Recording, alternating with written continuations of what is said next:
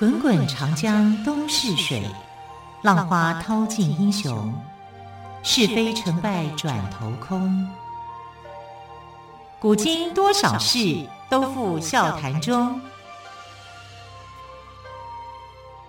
陪你说历史，汪培制作主持。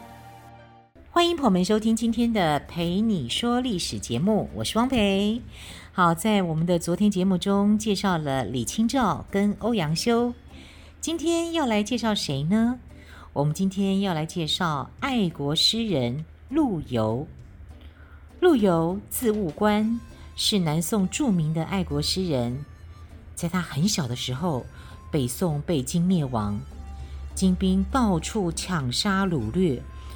他听说大人们讲的最多的就是江南军民英勇抗击金兵的故事。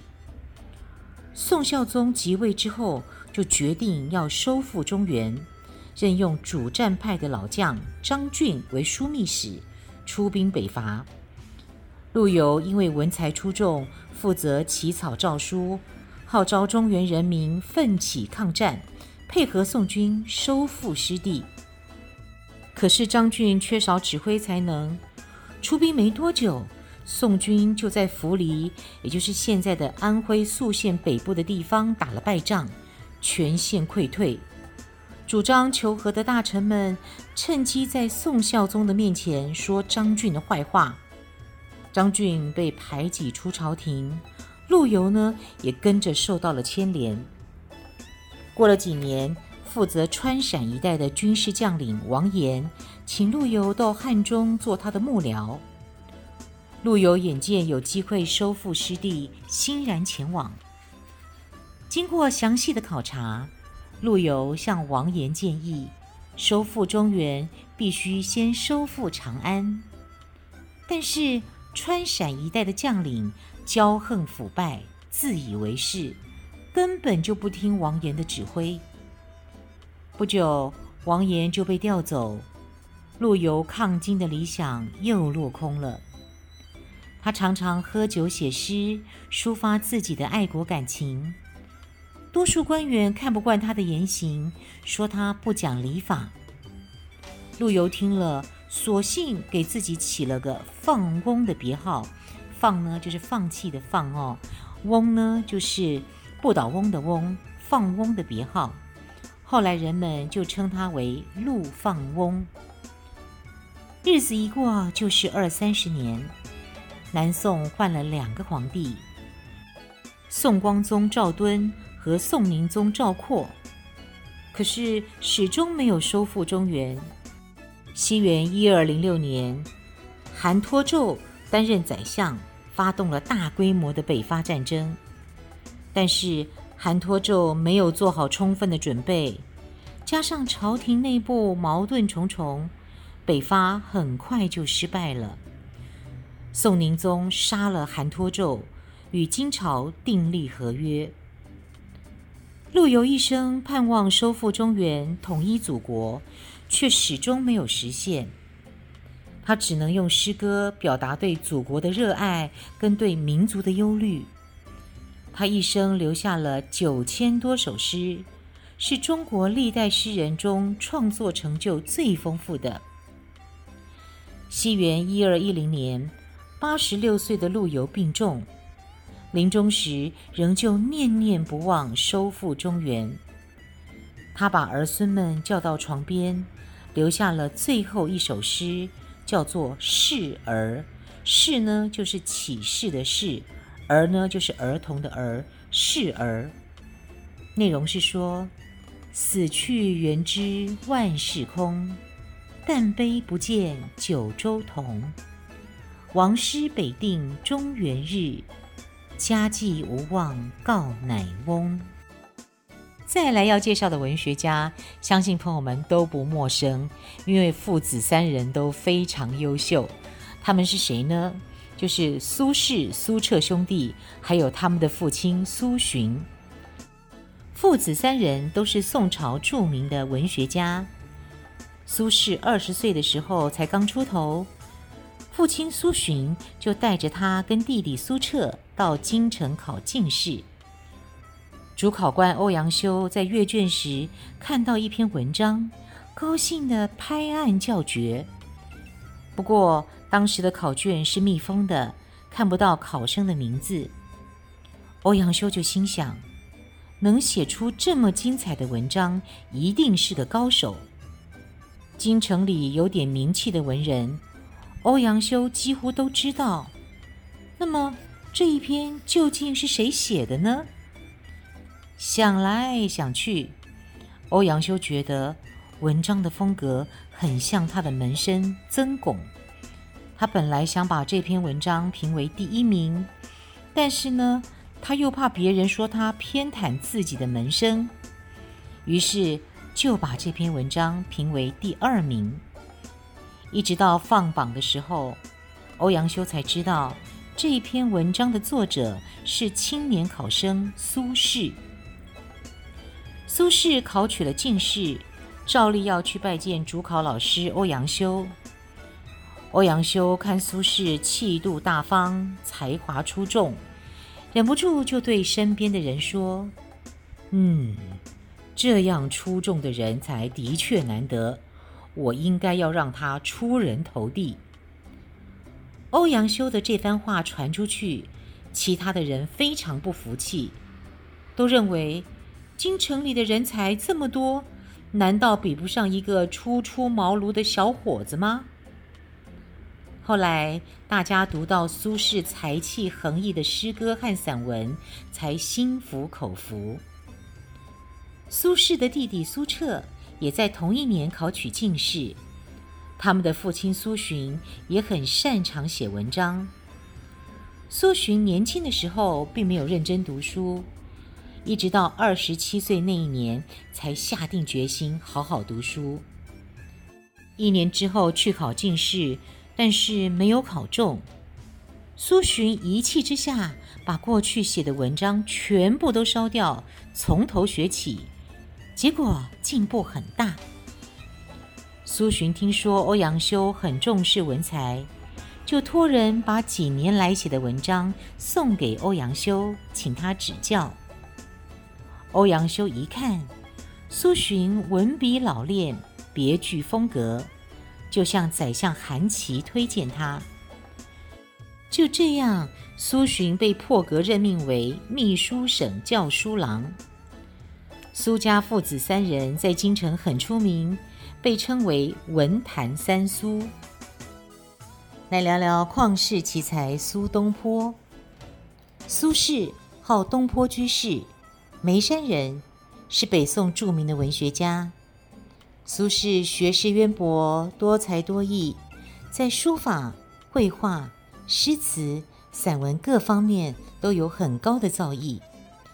他的书法跟蔡襄、黄庭坚、米芾并驾齐驱，合称宋四家。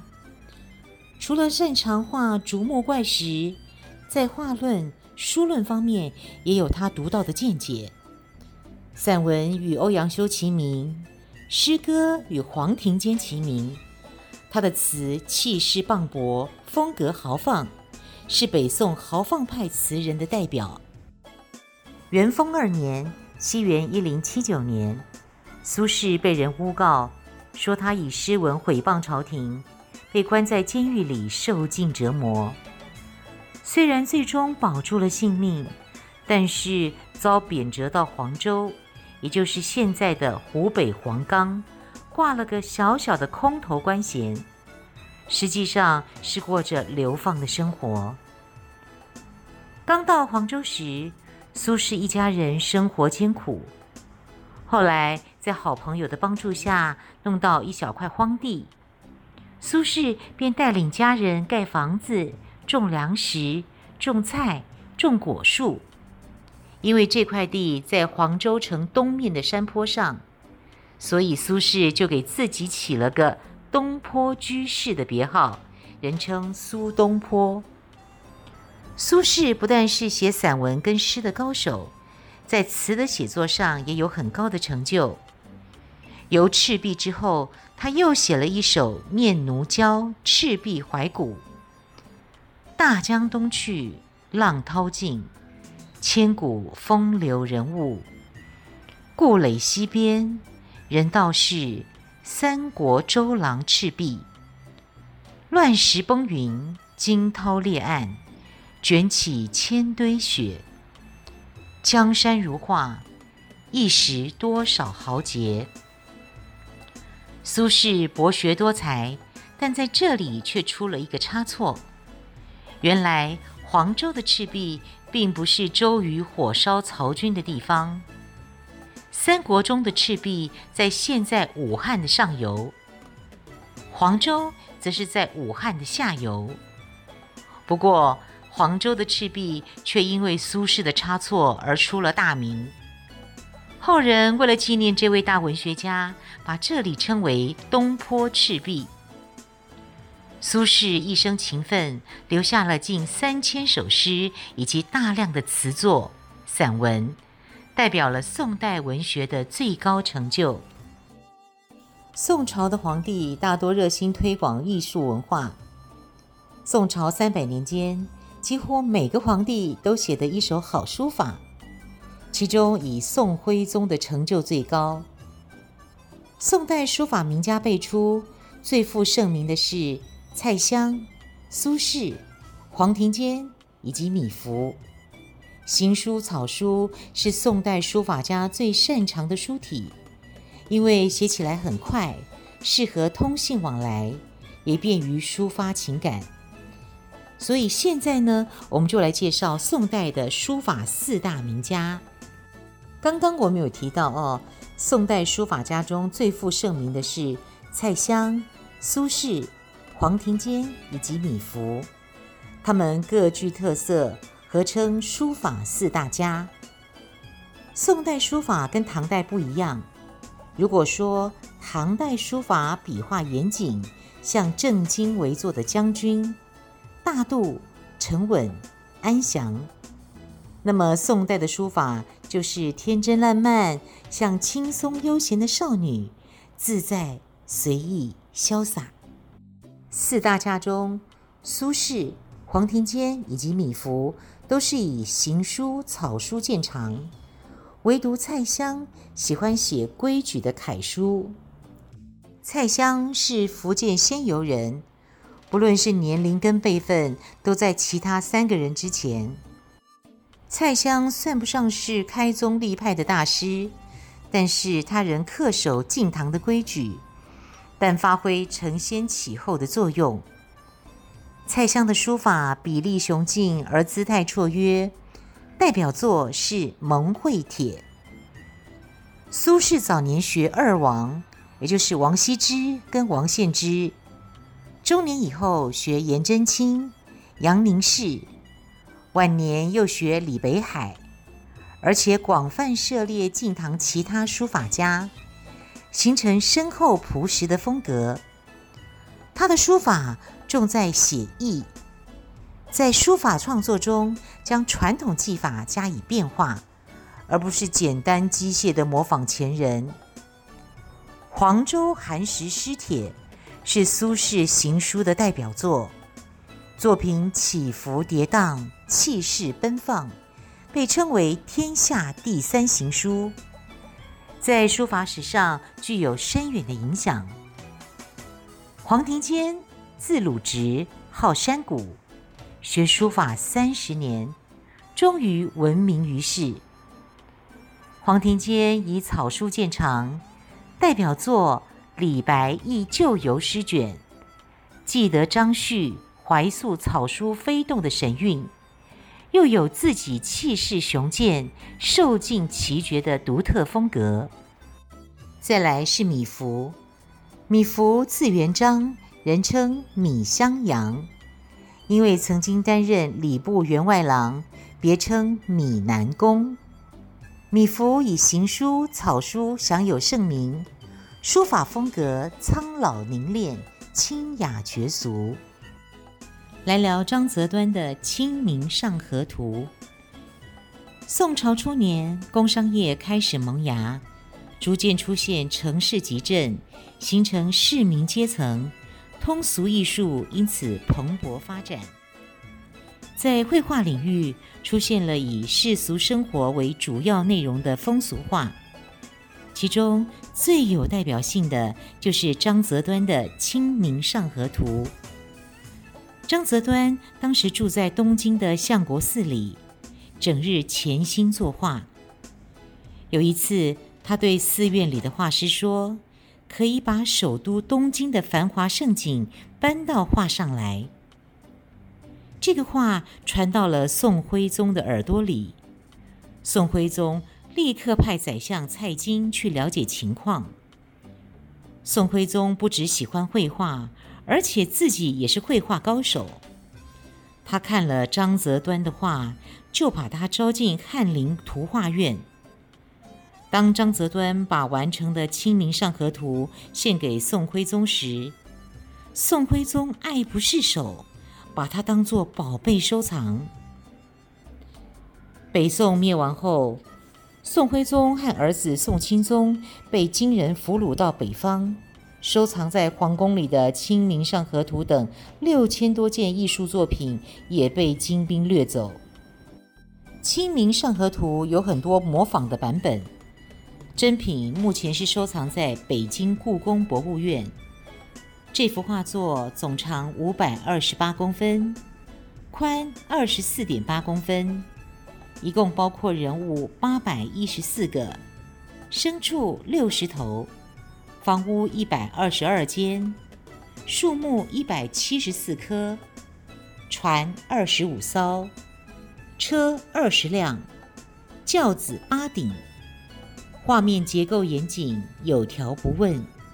人物衣着不同，神情各异，动作刻画的细致生动。《清明上河图》是一幅极具历史价值的风俗长卷，用精致的笔触记录了北宋徽宗时代首都东京郊区以及城内汴河两岸的建筑和人民生活，重点描绘了清明时节的繁华景象和自然风光。《清明上河图》共分为前、中、后三段，从商业、交通、漕运、建筑等角度，再现十二世纪中国都市社会的情况，反映当时的政治、经济、文化和社会风俗习惯，为后人研究宋代绘画、考据宋代社会提供了非常宝贵的资料。再来，我们来聊聊中国的瓷器。在不少外国人的眼里，瓷器和中国关系紧密。China 不仅是指中国，也代表着瓷器。宋代的瓷器非常有名，无论是美观的造型，或优良的质地，或是工艺价值，或是实用价值，都达到了当时世界最高水准。宋代的各种瓷器畅销全世界，中国因此得到了“瓷国”的美名。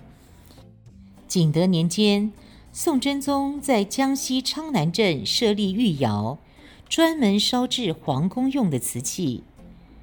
每件瓷器底部都标有“景德年制”，昌南镇因此改名为景德镇。后来成了世界闻名的瓷都。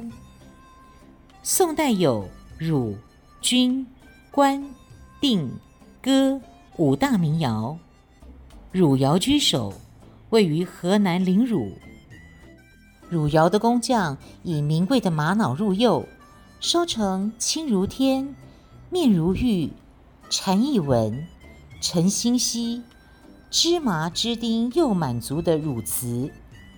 在北方青瓷中被视为最上等。官窑位于开封陈留，制品专供宫廷使用。除了送进宫廷的，其他制品全部敲碎，所以民间几乎见不到它完整的制品。官瓷釉色以粉青为上等，晶莹透亮。北宋灭亡后，官窑废弃。南宋时在临安重建，定窑位于河北曲阳，制品胎质银白如粉，釉下浮现印花、替花，雅洁明快，气薄而轻，造型精巧，惹人喜爱。钧窑位于河南禹县，首创用铜的氧化物为着色剂，制品呈现出紫、红、蓝、绿，耀眼夺目。钧窑制品多变的色彩出于窑变，所以名气很大。官窑位于浙江龙泉，所产的瓷器表面布满不规则的裂纹。号称百色碎，冠绝当世。哥窑的产品供不应求，远销海外。宋朝有三大技术也是非常厉害的。中国的四大发明，除了造纸术之外，指南针也就是罗盘、印刷术，还有火药，都是在宋朝变得完善和被加以应用的。北宋末年，指南针开始应用于航海。根据《平洲可谈》记载，驾驶海船的舟师，舟就是龙舟的舟哦，师是师傅的师。舟师夜看星，昼望日，应观指南针。指南针大约在十二世纪末、十三世纪初，由海路传入阿拉伯，然后呢，再由阿拉伯传入欧洲。靠着指南针，欧洲人在商业航海中获得了巨大的利益。火药最早是从炼丹炉里产生的，宋代时开始应用于军事。西元九七五年，宋太祖进攻南唐时，使用火箭两万支，也使用了火炮。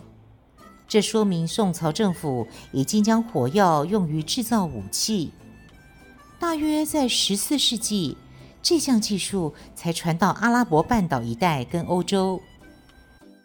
在北宋之前，已经有了雕版印刷术，但是雕版费功夫，而且刻好一块木板，如果要改动一个字，就得全部重刻，既浪费时间，又浪费人力。直到毕生发明活字印刷术。带来了印刷术的一场革命。活字印刷的方法是在胶泥片上刻字，每个字刻一个印，然后用火把它烧硬，成为一个个的活字。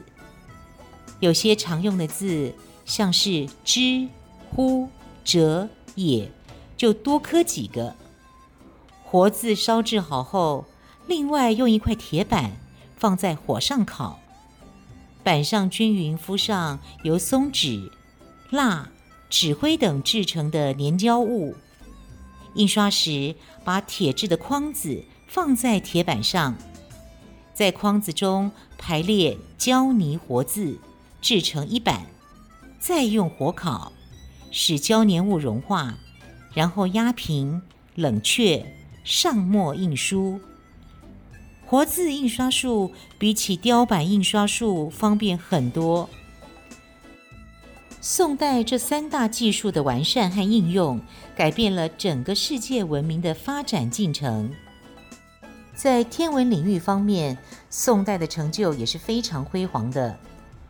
北宋中期，杨忠甫制定了统天历，统是统一的统，天是天上人间的天，历就是日历的历。统天历以三百六十五点二四二五日为一年，这个数字与西方在一五八二年颁布西历时的资料完全相同，和现代所测得的数值只差了二十六秒。大数学家杨辉撰写了详解九章演算法，首创二项式定理中求系数的方法。欧洲直到十七世纪才解决了这个问题。南宋时，宋词收录并总结了前人的法医知识，写成《洗冤集录》一书，其中涉及验伤、验尸、血型鉴定、死伤鉴别、捡骨等多方面的理论和实践，同时对毒药和医治服毒病人的方法做了总结。是世界上最早的一部法医医学著作，对后世法医学的研究跟发展有深远的影响。所以说喽，宋朝的天文、数学跟医学在当代可以说是遥遥领先世界的。好，很快的节目接近尾声，非常感谢朋友们的收听，我是汪培，更多精彩的历史故事，我们就明天再来听喽，明天见，拜拜。